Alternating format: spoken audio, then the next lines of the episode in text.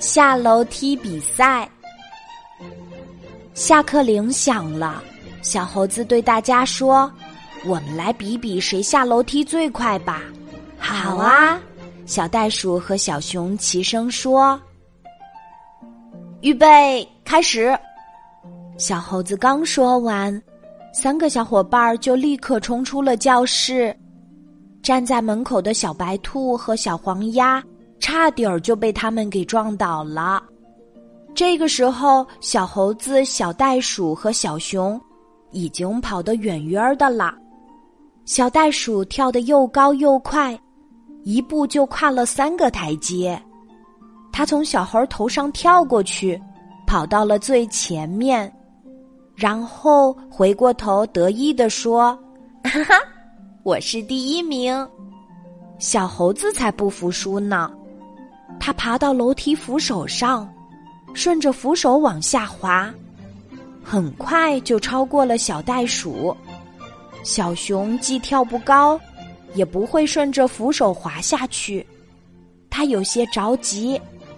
为了追上小袋鼠和小猴子，他在楼梯上横冲直撞，撞倒了好多小动物，楼梯顿时乱成一团。小猫拿着冰淇淋上楼，小熊狠狠的撞了它一下，冰淇淋就掉在了地上。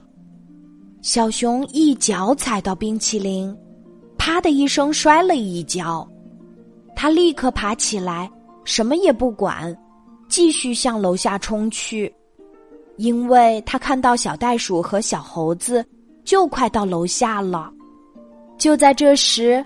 跑在最前面的小猴子从扶手上跳下去，结果没站稳，一下子摔在了地上。接着，小袋鼠也从楼梯上滚了下来，因为它踩到了小猴子的尾巴。小猴子和小袋鼠都趴在地上，疼得哇哇直叫。最后，小熊也下来了，可他一下楼。就撞在了大灰狼校长身上，这下可糟了，因为大灰狼校长可凶啦，大家都很怕他。